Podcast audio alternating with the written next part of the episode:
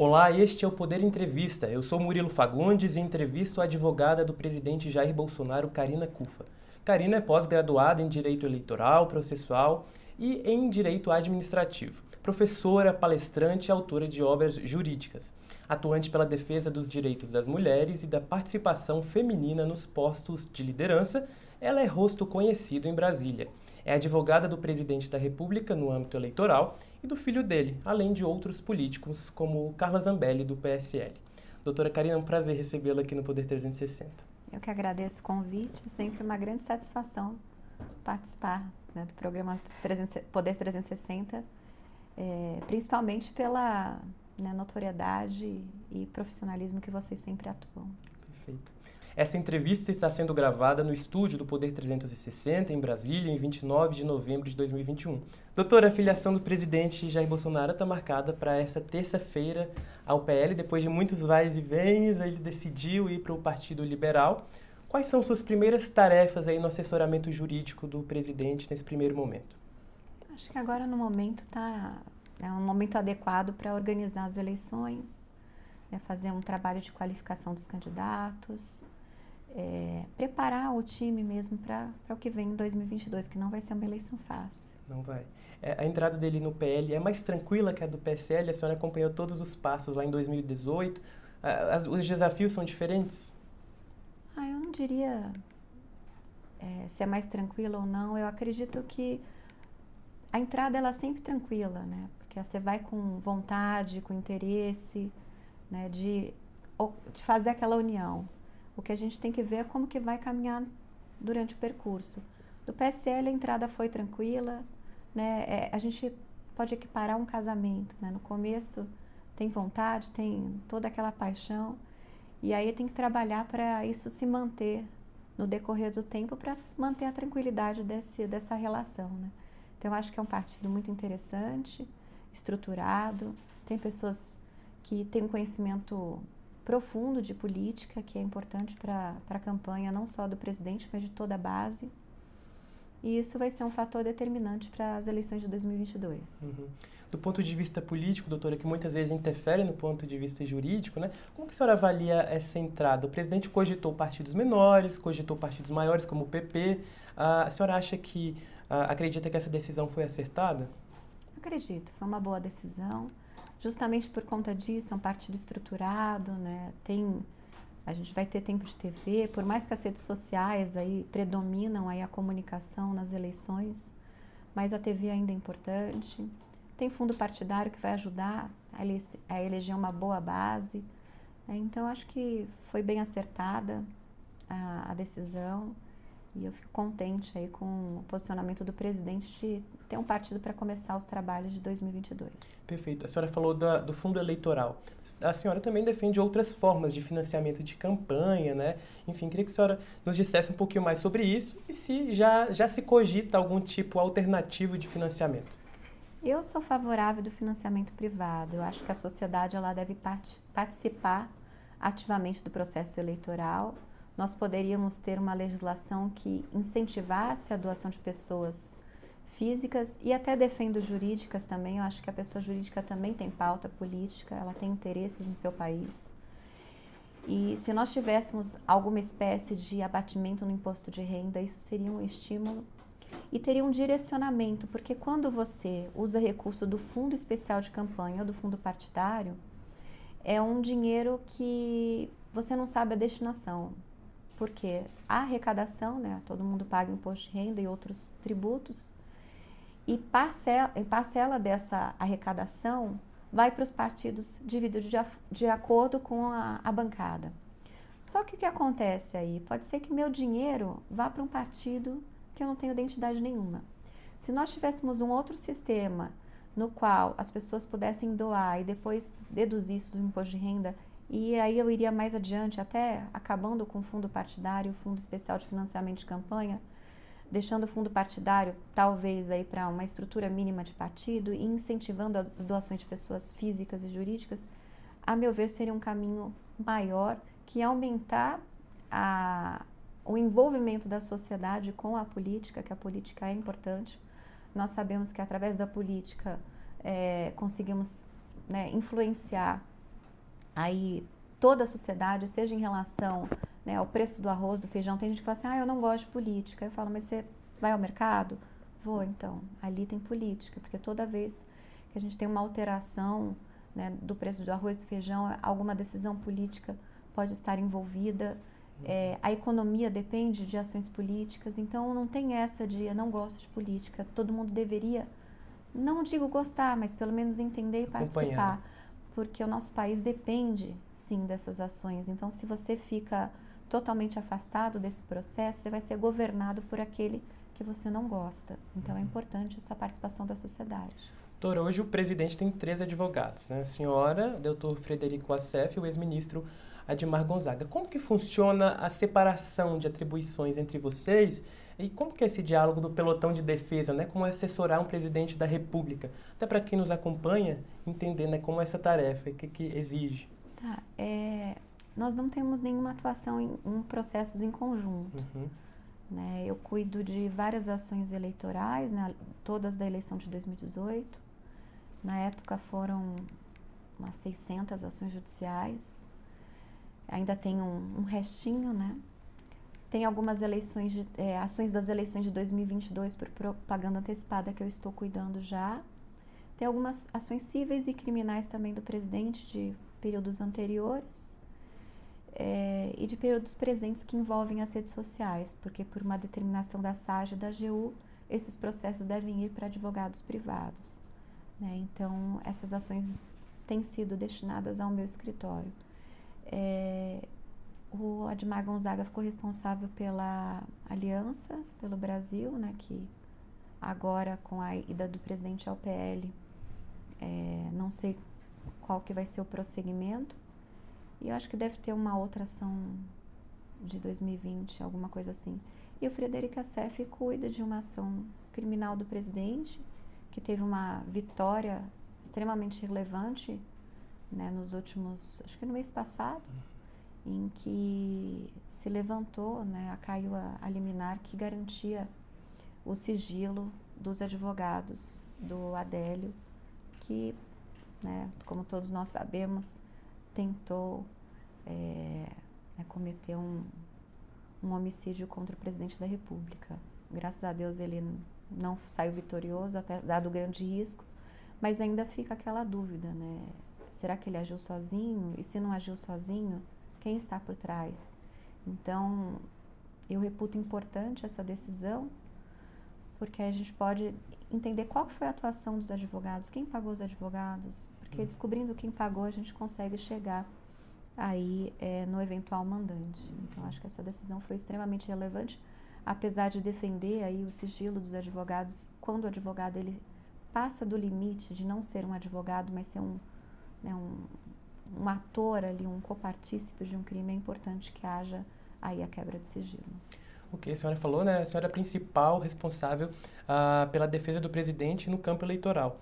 E as últimas ações analisadas ali pelo TSE né, julgaram improcedentes uh, as ações que indicavam suposto abuso de poder econômico em 2018. Uh, ah, no entanto, o tribunal fixou aquela tese né, de que uh, a, a, promoção de desinformação pode configurar abuso de poder econômico. Eu gostaria de saber como o presidente recebeu essa decisão, e a senhora também na defesa, e como que ele entendeu esse, digamos, recado né, do, do TSE, como que, foi, como que foi a recepção. Tá, eu vou falar mais da minha parte. Eu fiquei surpresa com o posicionamento do TSE, porque isso contraria toda a jurisprudência. É uma inovação perigosa, porque você acaba não tendo muito controle. Imagina uma situação em que vários eleitores é, começam a fazer uma campanha em redes sociais contra um candidato A ou B. O, o beneficiado ele não tem como controlar. Você não tem como controlar as redes sociais. Então fica uma né, criaram uma forma de abuso do poder econômico que é difícil, que é difícil, se não impossível de ter controle. E me preocupa porque na política tem o jogo sujo também. Então imagine a situação que um opositor comece a beneficiar um candidato que é bem colocado, que está bem nas pesquisas, justamente para lá na frente, quando ele, né, o opositor dele ganhar, ele suscitar aí um abuso dos meios de comunicação através das redes sociais. Então, muito me preocupa. Quando a gente fala da, da grande mídia, é, é mais fácil controlar. Né? Você tem aí uma estrutura, a, o próprio veículo de comunicação ele tem uma estrutura jurídica para saber onde ele pode, onde ele não pode, né? quais são os limites. Agora, quando você fala de cidadãos, é, uma pessoa pode disparar ali mensagens é, atacando A ou B sem qualquer conhecimento que ela não possa fazer isso. Então, o que, que a gente vai buscar fazer? Eu vou inaugurar agora um curso para dar qualificação para as pessoas que usam as redes sociais e não vai ser só do campo é, eleitoral. Claro que a parte eleitoral é extremamente importante, então a gente vai apresentar os limites, mas a gente vai avançar também para explicar como funciona a ferramenta. Né? É, tem um processo de automação da, das ferramentas, tanto Facebook, Instagram, que acabam limitando o uso de algumas palavras né, e acabam derrubando muitas vezes algumas páginas indevidamente por conta de uso de uma palavra ou outra. Então a gente vai dar um curso assim mais amplo, vai ser de um dia todo, presencial e online, para explicar para essas pessoas quais são os limites. Isso vai ajudar um pouquinho, é, em razão da militância, a gente está fazendo isso de uma forma como se fosse uma vacina, mas obviamente que não tem como se ter controle né, do que as pessoas vão fazer, principalmente os opositores. Será um curso online, enfim, pros, focado nos apoiadores do presidente? Focado em qualquer pessoa que utiliza as redes sociais, que pretende utilizar, utilizar as redes sociais para apoiar um candidato. Uhum. Né, nas eleições. Então, para minimizar esse tipo pra de Para minimizar os riscos, eu, eu acredito muito que conhecimento, educação é, é a forma adequada de você é, né, o conhecimento ele traz, uhum. ele diminui os riscos, ele traz uma, uma qualidade em tudo, inclusive numa campanha eleitoral. Então, nosso foco é esse, né, de fazer essa qualificação. Uh, e não só isso, né? Hoje, o escritório de advocacia que não tiver uma boa equipe de na área digital, eu não digo só advogados, não, eu digo técnicos em te tecnologia da informação, com sistemas de captura de, de, de nomes. Tem um sistema, por exemplo, se eu colocar o seu nome lá, eu consigo saber tudo o que estão falando a seu respeito nas redes sociais. E os escritórios que não tiverem essa ferramenta vão ficar para trás. Nós já estamos conversando com empresas que têm todo tipo de tecnologia, essa é uma delas. É, já há dois anos conseguimos fechar algumas, alguns sistemas estamos com uma equipe aí bem qualificada e preparada para as eleições. Então pode-se dizer que a campanha do presidente em 2022 vai estar bem mais reforçada no, nessa questão de monitoramento uh, de mídias, enfim, de participação. Sim. Esse foi um investimento que eu fiz no escritório, né, pensando não só em assegurar a, a campanha né, a, do presidente, mas de outros clientes que a gente tem no escritório. A gente fala de LGPD, tem uma resolução do TSE para sair o partido político que estiver adequado à LGPD, ele sai na frente e consegue também combater os seus opositores, justamente pela importância que se deve dar ao uso dos dados. Eu vou te dar um exemplo. Se o partido ele fez uma campanha de filiação partidária e conseguiu dados em razão dessa campanha, ele não pode usar esses dados para pedir voto. Então tem que ser para aquela finalidade.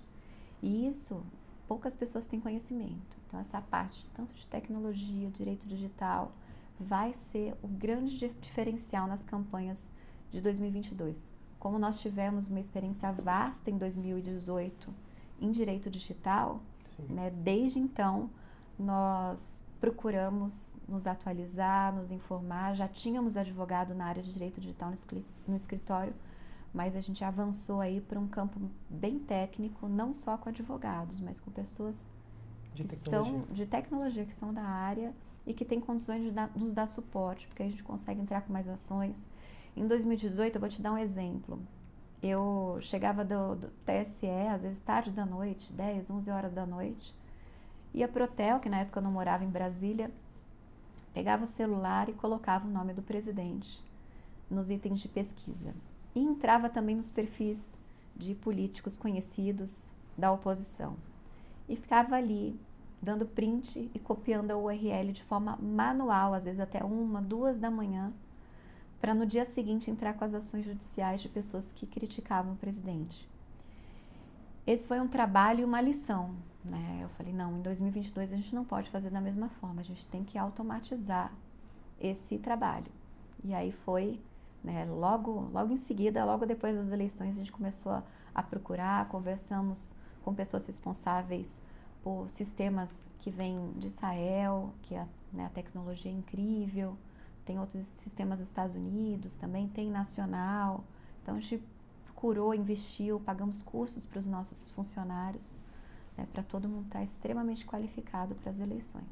Perfeito. Doutora, a senhora até falou que uma das ações agora no foco né, é, do, é do inquérito administrativo de campanha antecipada. Ali nos bastidores há quem diga que o TSE arquivou é, aquelas ações que a gente falou de 2018, mas que ministros preparam ali um arsenal uh, para 2022 por meio desse inquérito administrativo que indicaria evidências de campanha antecipada. Esse é aquele inquérito aberto pelo TSE contra Bolsonaro na época em que ele atacou a integridade das urnas eletrônicas. A senhora acredita que isso pode acontecer e que esse inquérito tem condições de evoluir sem a chancela do Ministério Público? Olha, eu tenho também conversado com os ministros do TSE a respeito do tema e sempre vou com uma abordagem muito técnica, acadêmica. Primeiro, sobre a possibilidade de um inquérito instaurado pelo próprio TSE para averiguar propaganda antecipada de um determinado candidato porque os outros candidatos estão praticando campanha antecipada, né? já temos alguns né, materiais guardados em relação a isso para usar no momento adequado. É, e o TSE não abriu um inquérito para avaliar a conduta dos demais pré-candidatos. Então, isso já é o primeiro ponto. É, é, a própria legitimidade, né, porque aí não teve a participação, né, que quem poderia entrar com alguma ação é o Ministério Público não um inquérito promovido por iniciativa do TSE. E me preocupa muito como que isso vai ser conduzido. Né? Quem que vai ajuizar a ação? Tudo bem que tudo que está no inquérito, qualquer pessoa da oposição pode aproveitar daquele material e, e entrar com a respectiva ação. Mas eu vejo aí grandes vícios né, de ordem processual que vão ser indagados no momento oportuno. Eu não vejo, com todo respeito ao TSE, aos ministros, com os quais eu tenho uma ótima relação, mas eu falei isso até presencialmente, que eu não vejo possibilidade jurídica desse inquérito prosperar. Ok. E ainda sobre 2022, queria voltar um pouquinho nessa questão da tecnologia, uh, sobre os, os, aplicativos de mensagem uh, para promover disparos em massa. Né? Em 2018, a gente teve um ponto de bastante atenção sobre isso, foi é, é, pauta da, da, principal ação. Gostaria de saber como que as campanhas devem se preparar para isso, assim, em 2022, né? Já, se sabe muito mais sobre o assunto. Qual que é a avaliação da senhora sobre uh, esses aplicativos? Hoje, o que é proibido é o disparo em massa para atacar adversário. É, é, e isso naquelas, nas ações, né, nas quatro ações de investigação judicial eleitoral que foram propostas perante o TSE, não houve comprovação de que houve uma mensagem sequer da campanha do hoje presidente da República uh, contra a campanha nem do PT, né, dos candidatos do PT, nem de nenhum outro candidato. Não teve um print de mensagem é, comprovando, até porque print, a meu ver, não é prova. Print você consegue falsificar, teria que ter ali, sim, uma, uma perícia no celular. Então não houve nenhum eleitor ou candidato do PT que mostrou aqui, eu recebi isso desse número e esse número uh, estava disparando para outros. Então ali não teve prova. Mas claro que dá para procurar essas provas. Na eleição de 2018, eu acabei recebendo algumas mensagens pedindo para participar de grupos em favor do presidente Bolsonaro. E, e, outros colegas também receberam. Então tinha um grupo falando, ó, venha participar do grupo em apoio a Jair Bolsonaro. Quando você entrava naquele grupo, era o oposto. Era um grupo de críticas ao Jair Bolsonaro. Então, é, aquela ação, a meu ver, foi exatamente o contrário. Né? Eles apontaram que o presidente estaria fazendo o que, ele, o que o PT fez. E por isso que a gente está com esse foco de sistematizar, investir na parte digital, para tanto evitar essas acusações falsas, mas também ir atrás dos opositores que praticam essa, essa atuação. Então, eu conseguiria aí deslumbrar e ter relatórios de como a internet está funcionando e também monitorar de uma forma mais efetiva e profissional esses ataques também no WhatsApp. Doutora, a senhora tem um papel muito importante no governo e em Brasília, muito reconhecida. É, eu gostaria de saber como que é o contato com o presidente ah, nas indicações, ah, em órgãos públicos. Ele escuta a senhora e como que ele dá essa abertura ah, para ouvir a sua avaliação, os prós e contras sobre indicações? Como que é esse contato já com o presidente no posto atual? Eu busco não me meter nessa esfera, né? Eu não tenho nenhuma indicação no governo. Né? O máximo que eu posso apresentar é um apoio a alguma pessoa que eu de fato conheça, até para não me comprometer. E aí eu falo muito na esfera jurídica, mas é, um, é uma, até por uma opção minha, eu nunca, nunca tratei desse assunto com ele, então não, não teve assim uma, uma abertura porque eu não pedi. Uhum. A, a, CPI da Covid tentou ali, né, indicar alguns pontos de influência da senhora. Gostaria de saber como foi recebida essa menção do seu nome ali na comissão parlamentar de inquérito e o que, que ficou de saldo aí dessa comissão. Sim, eu fiquei extremamente surpresa quando meu nome foi citado na CPI da Covid, porque eu estive no Ministério da Saúde uma única vez para conhecer o atual ministro, que nem é apontado ali, né, eles falam de gestões anteriores, é, e não teve Fui só para conhecê-lo mesmo, estava, estava com outras pessoas junto. E, e aí o que aconteceu, no máximo, foram pessoas usando meu nome de forma indevida, sem autorização. É, eu acho que os senadores ali vislumbraram uma, né, uma possibilidade de me envolver para atacar o presidente.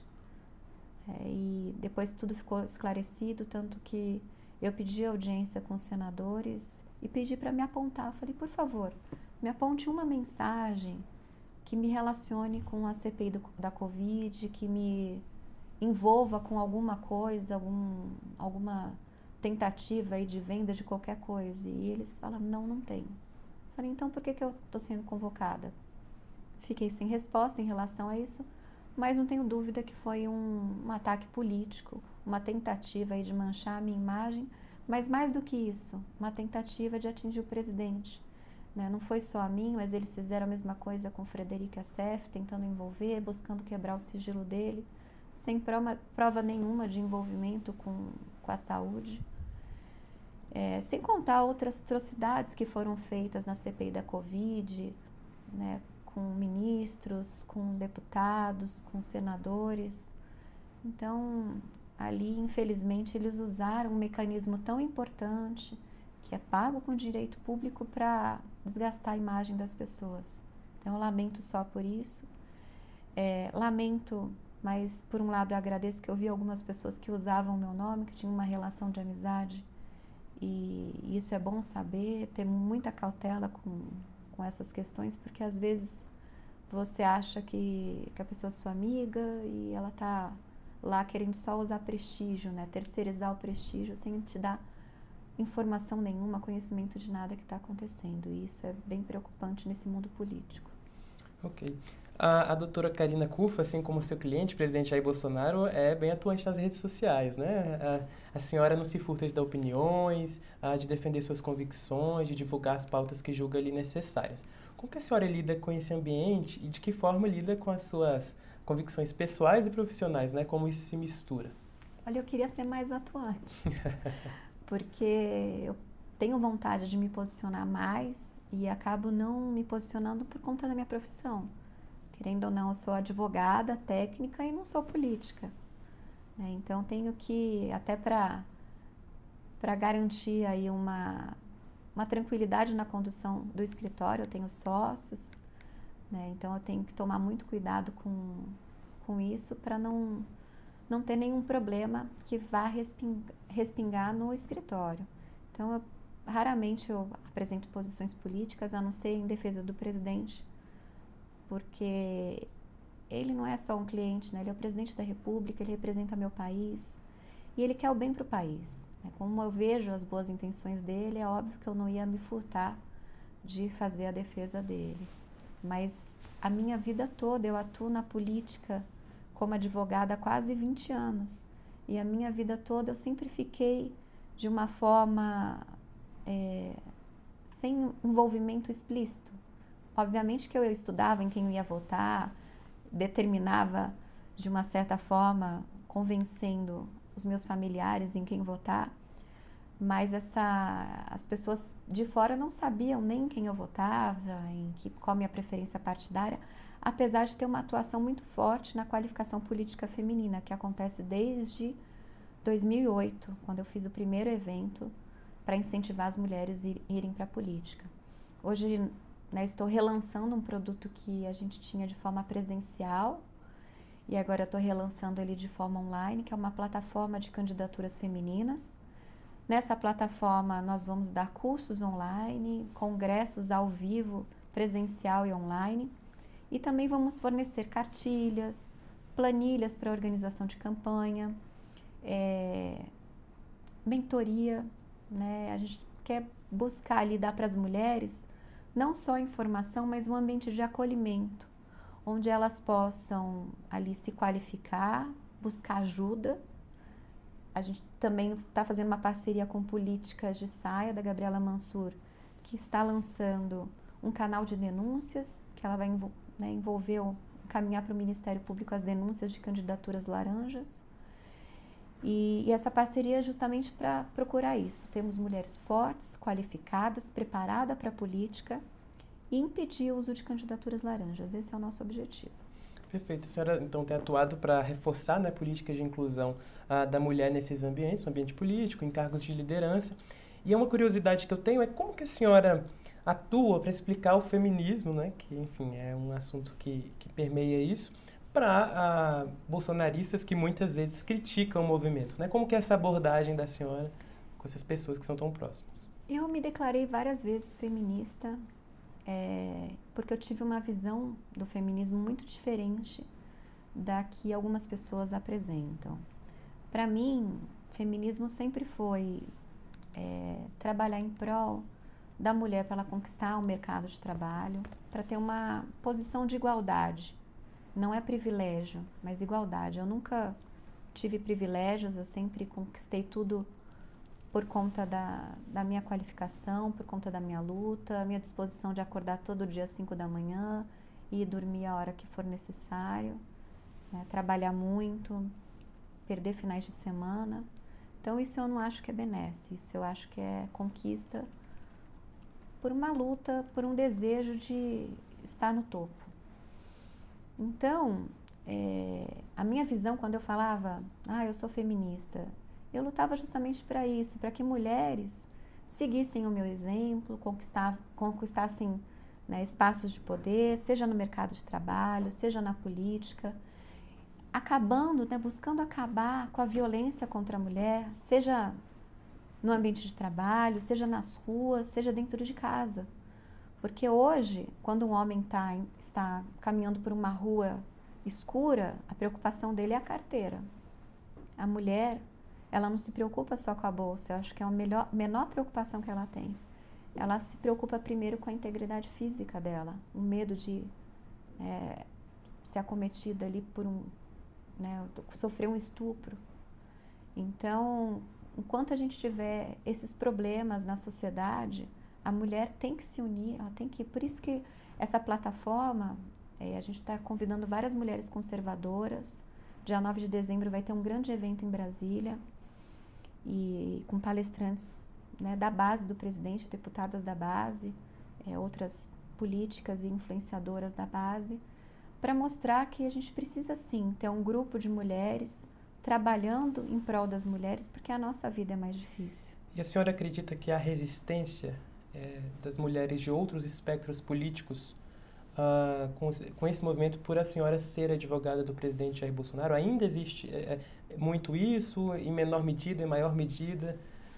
Murilo, eu sofri bastante em 2018. Eu sempre fiz parte de grupos de mulheres, mas não. É, quando, quando, a gente fala em feminismo, tem várias vertentes, né? Tem mulheres que são militantes, tem, tem grupos de mulheres negras, tem grupos de mulheres trans e, enfim, N nomenclaturas. Os meus grupos de mulheres eram mulheres advogadas, mulheres empresárias. E ali tinham mulheres de direita, esquerda, enfim. Né? A gente não tratava de pauta política, era, a não ser nos cursos que a gente dava, e que tinha, eu tinha alunas de direita, de esquerda, e eram alunas. Né? E a gente sempre trouxe um, um perfil técnico para os nossos cursos. A não ser agora que a gente vai entrar um pouquinho no perfil ideológico e tratar de temas importante, importantes para mostrar que a mulher conservadora ela pode sim participar de grupos de mulheres e se fortalecer.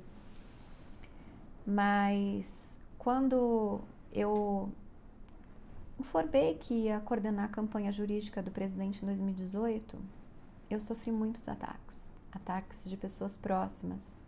Eu fui expulsa de grupos de mulheres e simplesmente assim me retiraram de grupos de WhatsApp, pararam de mandar convite para reuniões mensais que nós tínhamos em alguns grupos importantes inclusive grupos famosos de, de mulheres. E num começo, assim, foi um baque, porque eu falei, e agora? Né? Eu trabalho a vida toda por isso e simplesmente me retiram e ignoram todo o trabalho que eu fiz. É, num primeiro momento eu fiquei preocupada, porque são muitos anos lutando por elas e receber isso, né? Eu, eu achei uma tamanha ingratidão, que algumas mulheres que eu ajudei acabou fazendo, né, acabaram fazendo isso. Mas depois eu falei, não, vou me reinventar. É, eu sempre fui conservadora, né? Eu tenho uma família que sempre foi muito conservadora e, e o que me diferencia, que me aproximou desses grupos, foi sempre a questão de ser uma liderança, de gostar de estar à frente, de inovar nos projetos. E quando eu percebi que, né, por ter uma família conservadora, por ser assim, né, gostar de, de ser mais comedida, é, eu falei, eu tenho condições de fazer, trazer essa pauta para a direita. Né, vamos trazer essa pauta porque a esquerda trabalha muito bem a pauta de mulheres e a direita ela não não trabalha. Justamente essa é a minha pergunta, a recepção, quando a senhora traz esse assunto para os núcleos bolsonaristas, para o Palácio do Planalto, não é de aversão de início? De forma alguma. Primeiro porque eu acho que se trouxe uma ideia errada do presidente. Quando fala assim, ah, o presidente é machista. Eu discordo dessa afirmação. Se ele fosse machista, ele não, der, não daria espaço para uma mulher, ele não deixaria processos importantes relacionados à vida dele, tanto política como pessoal, com uma mulher, ele não confiaria. Ele não teria ministras à frente do governo. E um governo com muitas ministras. A senhora não acredita que poderia ser um pouco, um número um pouco maior? A senhora não chegou a dar um. A Dilma foi presidente da República, uma mulher, ela teve um número pífio de mulheres é, à frente dos ministérios. Eu acho que nós não temos que brigar por número, nós temos que brigar por qualidade. Enquanto nós tivermos mulheres com muita qualidade. Aí eu cito uma, é, mas eu estendo a todas as demais, porque nós temos ótimas ministras, mas a ministra Tereza, ela faz um excepcional trabalho. Em nenhum momento falou, estou aqui por ser mulher. Ela está lá por ser competente. E é essa visão que o presidente tem. Ele não escolheu a Karina porque é mulher e ele queria fazer um marketing em cima disso, até porque ele nunca usou. Ele escolheu pela competência. Ele escolheu a ministra Damares pela competência, é uma mulher que trabalha dia e noite e entrega muita coisa. E está tendo ali uma visão para as mulheres é, de extrema relevância. Tem a ministra Flávia também, que é extremamente competente. A gente vê um time aí de mulheres que estão lá não pela cota, por ser mulher, para dizer que tem mulher no governo. Elas estão lá porque são competentes. E eu acho que é esse olhar que o presidente tem quando o assunto é mulher. Ele dá muito espaço para a mulher. Veja a deputada federal Carla Zambelli. É uma das deputadas que tem né, um grande acesso ao presidente, sempre está sendo convidada para os eventos e por conta da competência. Bia Kisses, da mesma forma, sempre atuante, uma pessoa de confiança do presidente pela competência. Se você passar a analisar, tem muito mais mulheres próximas ao presidente até do que homens, por conta da competência.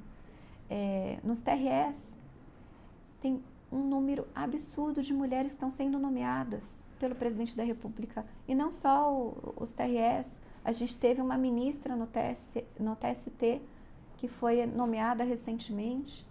Né? Então, eu acho que o critério aí é sempre competência, que é um critério que eu concordo. Por isso que eu vou sempre pela linha da qualificação.